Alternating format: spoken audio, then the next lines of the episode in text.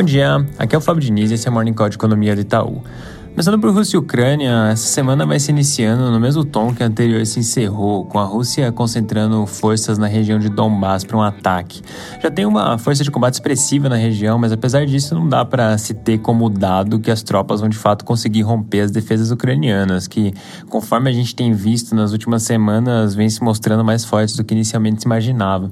Essa altura do campeonato, os dois lados, inclusive, já tiveram perdas expressivas.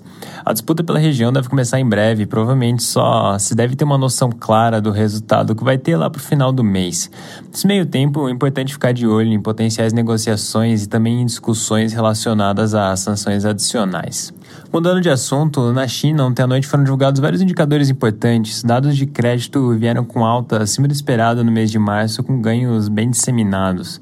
Também saíram dados de inflação. A inflação do consumidor teve uma alta de 1,5% em termos anuais, puxada principalmente pela parte de alimentos. Já a inflação do produtor subiu 8,3% em 12 meses, com a leitura mensal em 1,1%, pressionada por preços de commodities.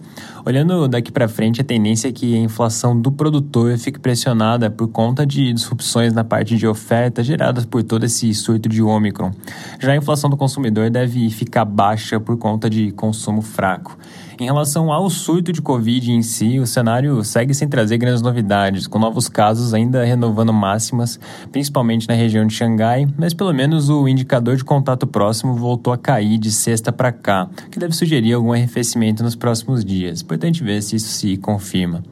Na agenda da semana, na parte internacional, destaque também para a inflação dos Estados Unidos, que vai sair amanhã e deve mostrar alta de 0,46% no núcleo, agora no mês de março, que acaba se traduzindo em 6,6% na taxa em 12 meses. Apesar de algum arrefecimento na parte de veículos usados, itens relacionados a turismo devem permanecer bem pressionados. Além disso, bens e serviços também devem continuar em patamar alto. Fechando a parte internacional, conforme eu mencionei na sexta, ontem aconteceu o primeiro turno das eleições presidenciais na França, que, conforme já projetado pelas pesquisas, trouxe o presidente Macron em primeiro, com 27,6% dos votos, seguido pela Le Pen com 23,4%, os dois um pouco acima do que vinha aparecendo nas últimas pesquisas. Com esse resultado, os dois vão agora para o segundo turno, que vai acontecer no dia 24 de abril, com as campanhas presidenciais sendo retomadas até lá. As últimas pesquisas de segundo turno mostra uma disputa acirrada, com Macron liderando com 52,5%, seguido pela Le Pen com 47,5%. Passando para o Brasil, na sexta-feira o IPCA acabou vindo bem mais forte do que esperado agora no mês de março, com alta de 1,62%. A expectativa do mercado era de 1,35%. Surpresa na parte de preços administrados, principalmente em gasolina. Serviços subjacentes também vieram acima do esperado. Já os industriais subjacentes permaneceram no nível bem alto, mas vieram mais próximo do que a gente já tinha na conta.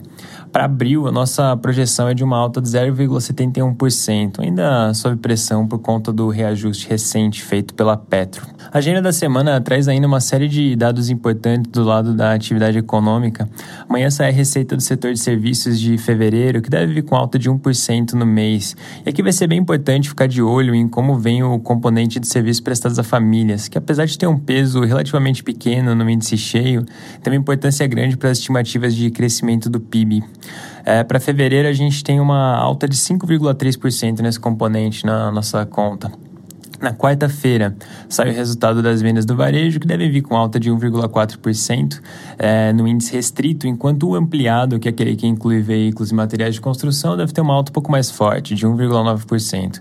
Sumarizando os indicadores de atividade de fevereiro, na quinta sai o IBCBR. A gente espera uma alta de 0,5%. Para finalizar, a agenda legislativa dessa semana deve ficar um pouco mais devagar por conta do feriado, mas apesar disso, aquele tipo de discussão que nem eu mencionei na sexta, relacionada por exemplo, redução do imposto de renda para pessoa jurídica e atualização da tabela do imposto de renda para pessoa física, devem ser monitoradas bem de perto, assim como próximas pesquisas de intenção de voto que devem ser divulgadas ao longo da semana. É isso por hoje, um bom dia e uma boa semana.